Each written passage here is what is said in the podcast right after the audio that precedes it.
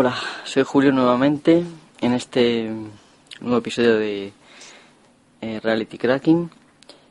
Y bueno, pues como básicamente hay que empezar, eh, pues esto, si vas a ser un, un seguidor de Reality Cracking, necesitas una buena máquina, un buen sistema operativo, pues voy a empezar explicando por qué yo elegí eh, pues GNU Linux.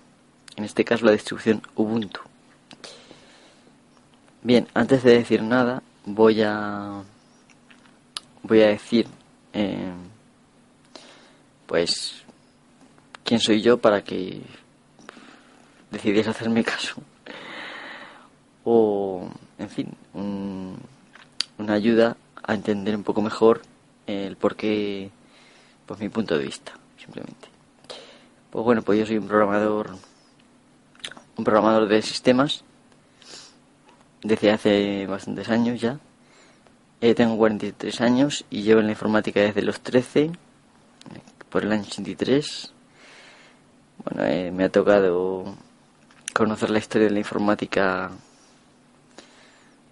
pues desde el Spectrum de Sinclair de 48K y bueno, pues lo pasando por el MS2, las distintas versiones de Windows, de la número 1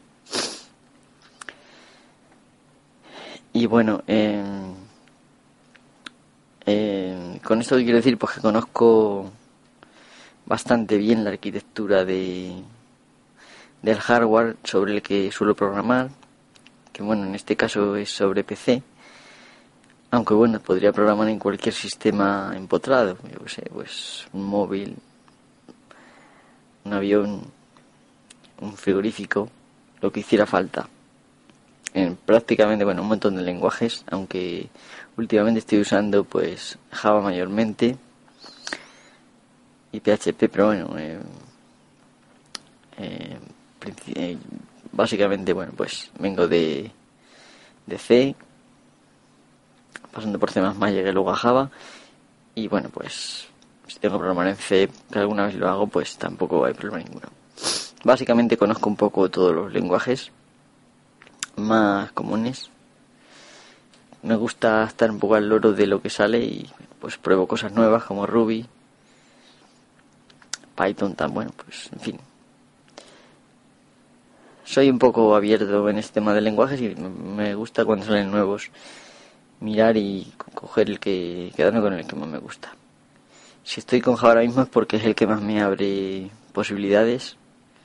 Puedo programar pues desde pues prácticamente todo igual que era el C antes, pero ahora prácticamente más, porque también te abren las puertas de los móviles. Y bueno, lo más importante es que sepáis que no es tampoco el lenguaje, sino tener un conocimiento un poco profundo de sobre el sistema en el que se va a programar. Eso ayuda generalmente más, porque luego el lenguaje, al fin y al cabo, aprender un lenguaje nuevo se tarda poco, relativamente poco tiempo. Bueno, y decir que cuando digo conozco eh, una arquitectura de un PC, por ejemplo, me refiero a que conozco pues con bastante detalle lo que pasa desde que le das al botón encendido hasta que el ordenador pues arranca y qué pasa cuando le das a un botón del ratón eh, o una tecla. En fin un poco todo lo que son las interrupciones. Eh, pues hombre, he programado también en ensamblador, para que tengáis una idea, es prácticamente código máquina. Me da igual programar en ensamblador para x86 que para un 6058 que para un 21 que para un i7 me da lo mismo. O sea en fin eh, sabéis que programando en ensamblador uno tiene que conocer muy bien el micro en el que se programa y tiene que conocer pues, muy bien el sistema operativo y muy bien el hardware también en, la mayoría de los casos. De hecho, bueno, pues bueno, hoy en día se programa un poco en ensamblador, pero es el lenguaje más rápido que hay. Al fin y al cabo todos los todos los lenguajes al final terminan siendo, bueno, código máquina y del código máquina en ensamblador, bueno, pues son cuatro palabras cambiarlas por por números y ya está. Bien, entonces ahora voy a explicar el por qué yo creo que Windows pues no merece vuestra confianza en ningún caso. Bueno, pues para empezar, eh, Microsoft siempre ha seguido el modelo de desarrollo caótico siguiente. Apropiarse de cosas que funcionan que no son suyas, o bien de programadores que funcionan y bueno, pues pagarles más para que se vayan a su, a su tren, ¿no? Eh, y luego básicamente pues pretenden reutilizar todo lo que tienen y, pues cada versión nueva que sacan cada poco tiempo básicamente usan todo lo que tienen, lo engordan un poquitín más le laman la cara un poquitín el interfaz gráfico y te venden como que han hecho un sistema operativo nuevo, cuando en realidad no es, no es exactamente eso, con algunas salvedades, como quizá pues cuando dice que se apareció Windows XP, Windows NT por primera vez. Hay, algunos saltos como con Windows 95, en fin. Pero básicamente de Windows 95 por todas las versiones de Windows M, Windows 98, todo es prácticamente lo mismo hasta el salto de Windows XP y luego ya pues de XP es verdad que bueno hay varias versiones también aunque no lo sepáis y mm, pues luego ya eh, di el salto al Vista y el XP o sea el, el Windows 7 pues es básicamente Vista pero pues se han dado cuenta de los errores que tenía el Vista y los han arreglado simplemente y yo diría que de todos los Windows, el primero que ha merecido un poquito la pena ha sido Windows XP y después el Windows 7. Windows 8 pues es un monstruo muy parecido a Windows 7. Hay una mezcla con el interfaz ese raro que tienen ahora que parece un móvil, pero que por dentro pues es muy parecido. No lo vende como una cosa nueva y ya está. Eh, de sistema de archivos, por ejemplo, pues usaban hasta Windows XP, bueno, los Windows normales me refiero, eh, usaban FAT, FAT32, FAT12, FAT16, en fin, la FAT, que simplemente eso es una especie de índice donde se dice, por ejemplo, pues el archivo tal empieza en el sector tal, continúa por el sector cual, eh, y en fin, es una lista enlazada, no sé si sabéis lo que es eso. En el caso de que se pierda uno de los elementos de la lista, ya no sabe continuar y no sabemos qué dónde continúa el archivo, por lo tanto, bueno, pues es muy sumamente fácil que se pierda. La única seguridad que había en esos sistemas de archivos era una simplemente dos copias de la tabla de archivos y pues eso es ridículo, prácticamente pues de juguete el sistema de archivos.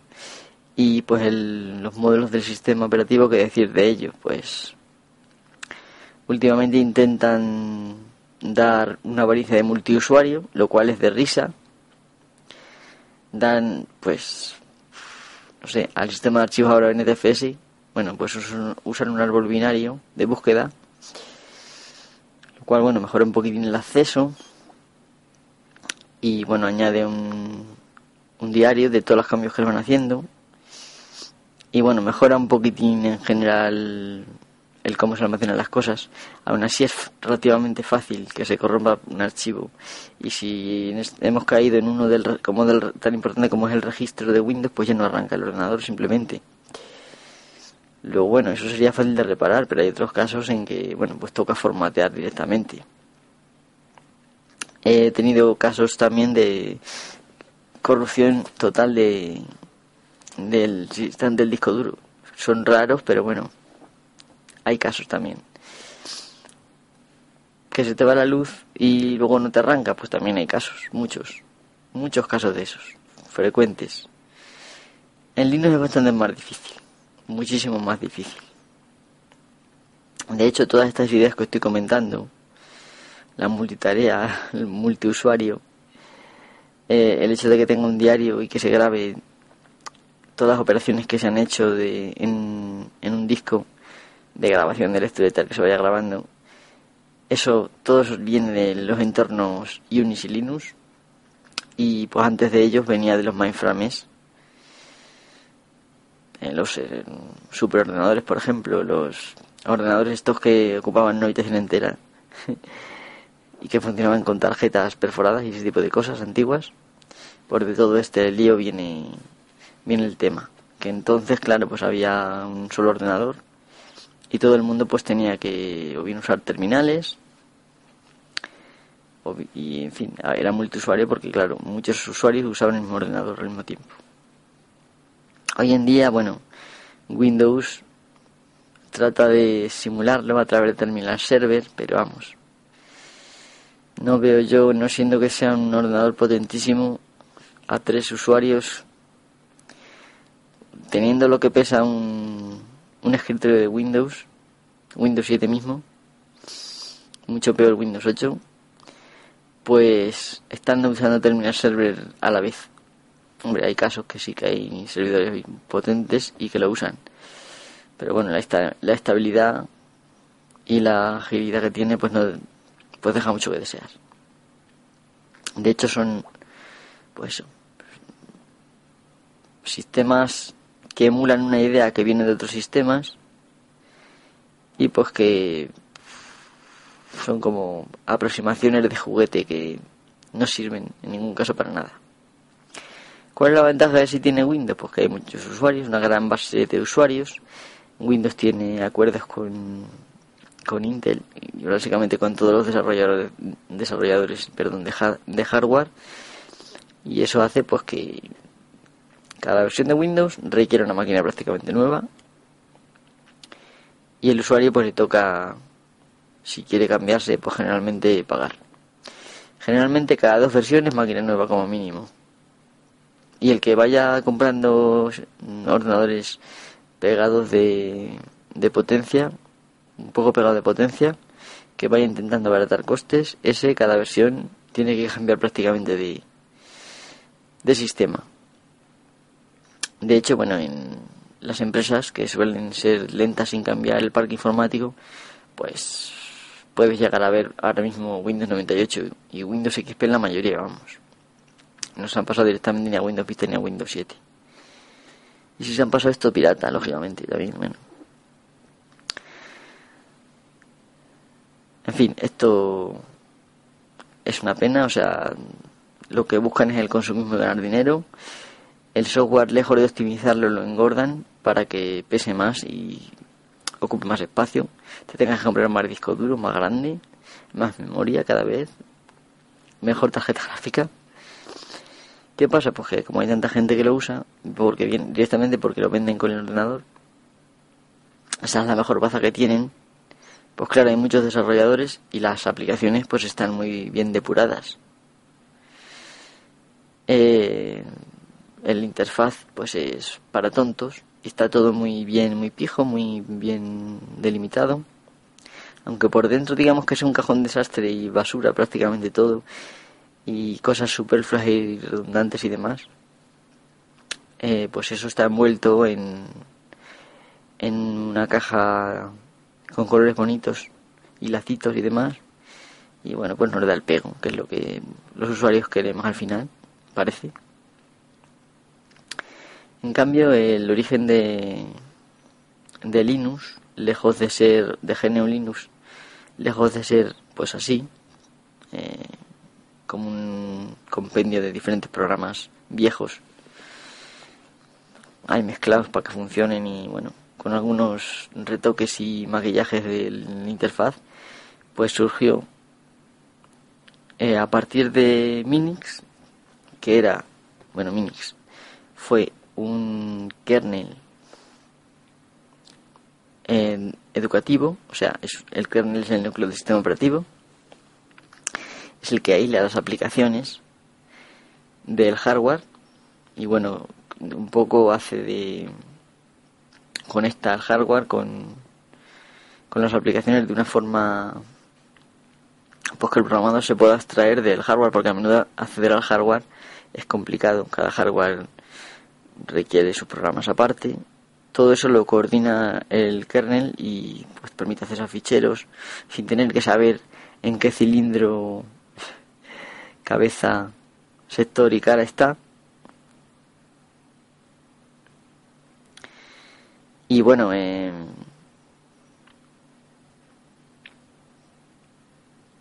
eso, pues claro, eh, eso es lo que hace el, el núcleo, hacerlo eso transparente y que el, que el programa pues solo tenga que decir ábreme el archivo tal y con saber el nombre del archivo pues hay un sistema de archivo ahí que te que te busca el archivo que si te lo abre eh, te reconoce dónde está todo y te lo junta y te lo muestra y tal y te lo pasa al programa tienes también un gestor de memoria que te da espacio de memoria si necesita el programa porque claro la memoria se tiene que gestionar si no sería una merienda negra cada programa cogería la memoria que quisiera y ¡fum! Pues en, dos, en, en, un sistema multitarea como es Linux, pues se podría escribir un programa encima de otro y se podría bloquear. Que eso pasa en Windows, pues porque la protección no es real.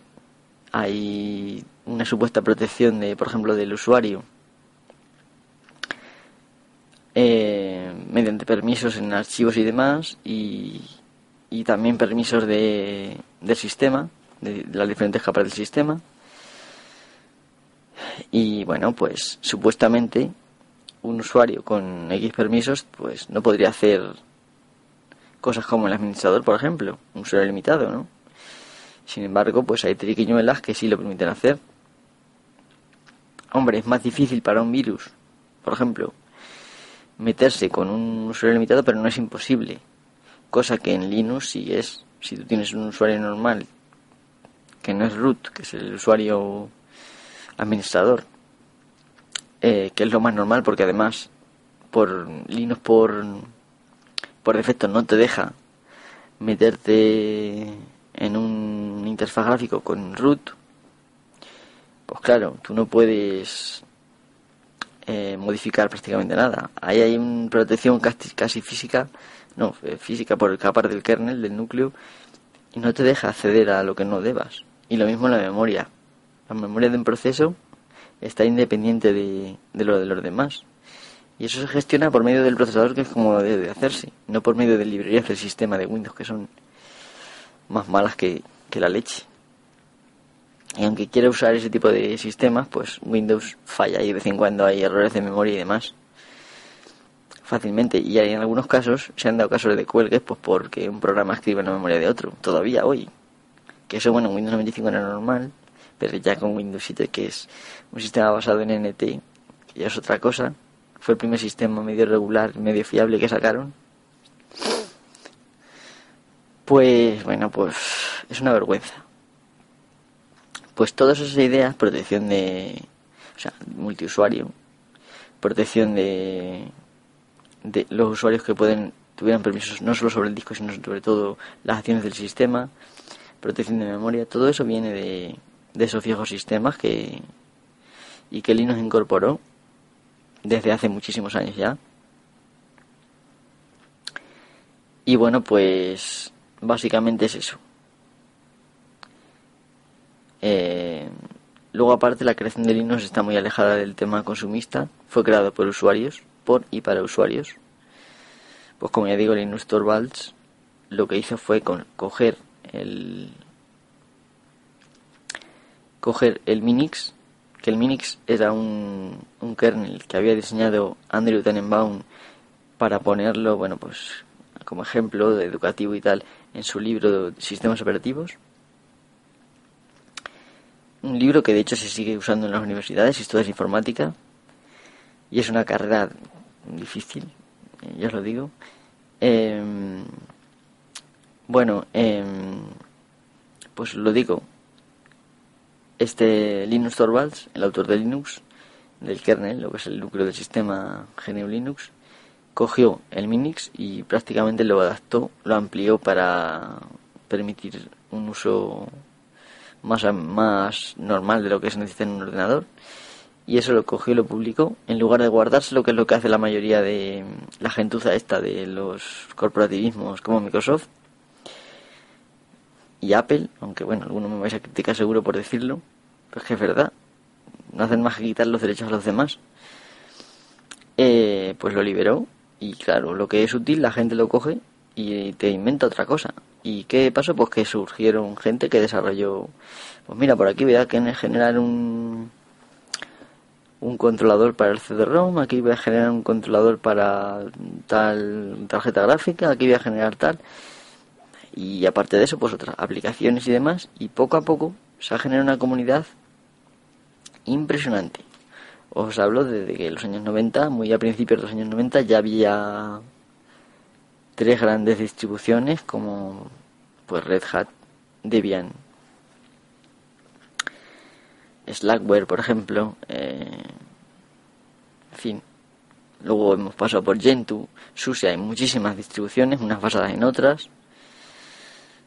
Ubuntu, por ejemplo, surgió en el 2004, mucho después. Eh, ya se encontró con una comunidad bastante grande de otros de Debian, que bueno, que ya que es en la que se basa Ubuntu.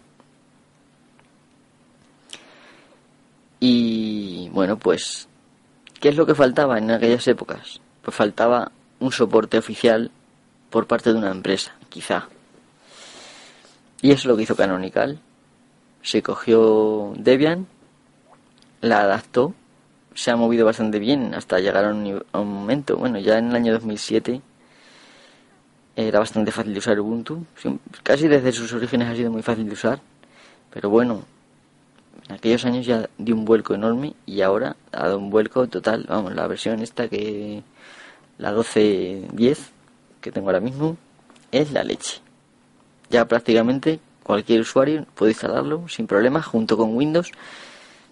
Eh, a menos que tengas una instalación complicada ya dual con varios sistemas, no te eh, va a causar ningún problema en cortarle un cacho a la partición de Windows y ponerlo como las particiones que necesita Linux.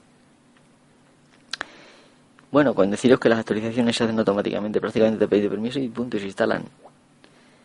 Mm, se puede instalar los programas visualmente, prácticamente todos. La forma de usar el terminal para instalar un programa es súper sencilla, más sencilla, no os puedo decir. Y es un sistema que continúa teniendo pues todas esas aplicaciones que arrastraba Unix. Es multiusuario real, multitarea real maneja datos en crudo con una velocidad, vamos, no tiene, no tiene ni comparación. O sea, eh, cosa que en Windows acceder a un disco se eterniza. Y en cuanto que tienen que hacer dos aplicaciones el mismo disco es, la leche, pues en, en Linux no tiene absolutamente nada que ver. Es una cosa, vamos, lo más de lo más. Con deciros que bueno, que Android usa el kernel de Linux. Claro, los controladores son otros y las aplicaciones que hay por encima, las aplicaciones que usa del sistema, pues claro, son otras. Pero el kernel es el de Linux. Eso significa que bueno, que, que el kernel está bien es y un núcleo es la parte más importante del sistema operativo. ¿Qué deciros más? Pues que por ejemplo Amazon en su dispositivo Kindle lo ha montado con Linux también. Apple también tengo mis sospechas, aunque bueno, como es más secretista que la leche, pues claro, no podemos saber tan fácilmente los temas, pero tengo mis sospechas de que algo por ahí anda. En fin, eh, para resumir y para concluir, Windows es un cajón desastre de aplicaciones engordadas a propósito un ejemplo tenemos Office, Microsoft Office. Muy bonito, pero muy lento y muy gordo. En lugar de dedicarse a optimizar, que con cualquier ordenador de hace 10 años funcionaría a las mil maravillas la Office del 2011 perfectamente, si estuviera optimizada, pero claro, acarrean mucha mierda de versiones pasadas y aposta, bucles, vamos, me atrevo a decir que ponen bucles de que tardan un tiempo, a lo mejor se repiten 10.000 veces, 12.000 veces, para posta para tardar más, para que sea más lento.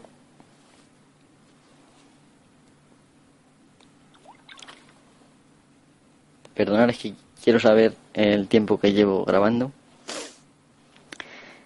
Eh, en fin, esto lo hacen aposta para que tú, pues, te tengas que comprar un ordenador cada 2x3, porque claro, si te quieres comprar la siguiente versión, poner la siguiente versión de Windows, pues necesitas otro ordenador. Muchas veces. Linux no, esto Linux es lo contrario. Los programadores de Linux tratan de que sea útil y que esté optimizado. No quita que haya alguna por ahí un poquito más desastre. Pero ya la propia arquitectura del sistema pues impide pues que los programas cometan muchos errores y porque no tienen un acceso libre al sistema como si fueran las hojitas de Heidi, como Windows. Bueno, pues eso. Mm, Linux ya digo que tiene muchas cosas detrás. Por ejemplo, os voy a poner un ejemplo. Ayer, pues, eh, monté un servidor con Ubuntu. Quería un amigo pues compartir por red varios discos externos y algunos y el interno de los internos del, de un ordenador viejo de unos 10 años o así. Y bueno, pues instalé, fue instalar Ubuntu con la mala suerte de que la instalación pues no, no iba.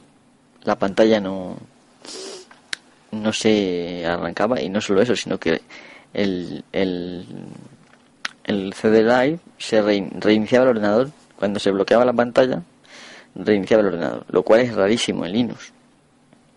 Bueno, esto con Windows, pues prácticamente hubiera tenido que dejarlo por imposible y punto. Pero en, en Linux, pues hay mil opciones para pues intentar arreglarlo. Y lo que hicimos fue pues averiguar qué tarjeta tenía. Vimos que la tarjeta ya es vieja, es una un 9250 me parece, y ya a ti no, no daba soporte a los sistemas operativos nuevos para esa versión ya de la tarjeta tan vieja. Es una GP de 8 bits, o sea, ya ni siquiera es PCI Express ni nada de eso. Y, en fin, em,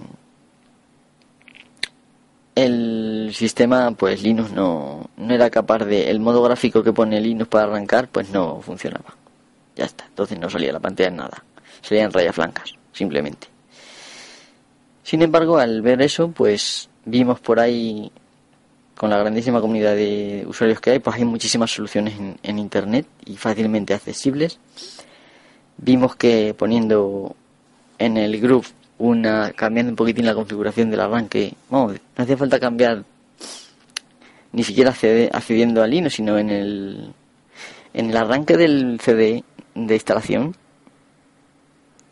era eh, pues eh, cuando arrancas te salen dos iconos en, abajo en la pantalla, recién arrancado, uno que es un dibujo del teclado y otro es un redondal con un tío que me supongo que será como la instalación normal gráfica. Bien, pues le dimos al teclado, el teclado te vuelve a la instalación en nuevo texto antigua y ahí te permite configurar el arranque como quieras.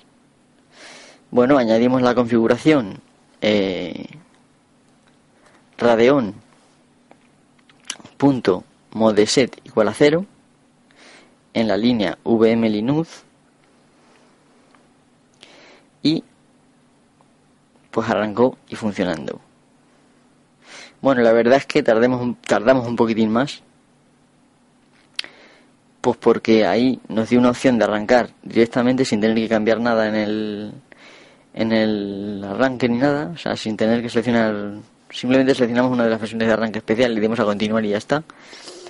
Instalamos el sistema, pero luego no arrancaba. Y ahí fue cuando ya en el group, en el arranque, le das a la E eh, sobre Ubuntu, estando en el arranque justo donde pone Ubuntu, le das a la E y te permite editar eh, pues el arranque de, esa de esa opción y en la línea donde donde pone el boot, que bueno, aparece la palabra VM Linux con Z, pues ahí, al final, antes de donde ponía eh, Splash, pues tuvimos que añadir eso que digo, radeon.modeset igual a cero, todo junto, dejamos un espacio eh, entre eh, pues lo que venía antes lo que venía después y le dimos a control X y arrancó. Y no solo eso, sino que una vez dentro fue facilísimo modificar el grupo para que arrancara automáticamente de esa manera. ¿Qué pasa? Pues que como ese ordenador tiene una tarjeta, tan antigua, pues y no estaban los drivers, o sea, ese, esa orden básicamente no ejecuta los drivers de gráficos que trae por defecto el sistema. Entonces, como no tenemos tampoco drivers buenos, pues usan unos drivers malos, que no son los auténticos, y pasa pues como hace lo mismo en Windows. Cuando estás recién retestando una tarjeta, que no te pone el driver suyo y te va lento el desplazamiento y todo eso, pues eso pasaba. Pero pudimos acceder a un terminal fácilmente y configurar el NFS, eh, que es el sistema de archivos en red de, de Unis, Linux. Y bueno, pues deciros que con unas sencillas instrucciones ahí, que también sacamos de otro sitio. Bueno, yo lo había hecho antes ya varias veces, pero hacía tiempo que no lo hacía y bueno, me vino bien buscar en internet y encontré un sitio donde daban órdenes, vamos, más fácil imposible. Te dicen todo lo que tienes que hacer, los paquetes que tienes que instalar. Si es que no tiene, no tiene dificultad ninguna. Cualquiera que se va a buscar un poquitín, no hace falta ni que vayas almacenando en la cabeza todo lo que hay. Con que sepas buscar, es como tener medio cerebro en internet. Si aprendes a trabajar así, puedes hacer prácticamente lo que quieras. Y bueno, que no se tarda, o sea, no es como antes que, bueno, pues ya sabéis que los problemas de Windows, la mayor hay que verlas con las bases de datos de errores de esas de la Knowledge Base de Windows de Microsoft y es un rollazo. Leerte el error. Aquí no, aquí hay un tío que, la, que le ha tenido el mismo problema que tú y te dice, he hecho esto, esto, esto y me ha funcionado y directamente en la primera página de la consulta de Google te salen soluciones para tu problema, sin tener que estar tres horas buscando. Nada, nada, un minuto. Y vamos, yo lo hice sabiendo un poquito lo que hacía, pero si no tienes ni puñetera idea, también lo puedes hacer. Te va a costar un poquitín más porque, claro, si no sabes lo que se puede hacer, te cuesta imaginarlo. Pero bueno, una vez que lleves pues que un, un par de meses con el sistema, vas a ser, bueno, un maestro conocedor. Te lo digo, si te interesa, si te pones a leer y tal, es súper sencillo. Bueno, con deciros que estuvimos después, configuramos los clientes en, en dos ordenadores, bueno, en tres en realidad, pero probamos con dos a ver la misma película al mismo tiempo y no hubo ningún problema, vamos probamos con diferentes películas en discos duros externos. Bueno, el disco duro, eh, eh, el disco duro interno lógicamente va como un tiro, pero es que los externos no se notaba que eran externos. Dos películas al mismo tiempo de un externo.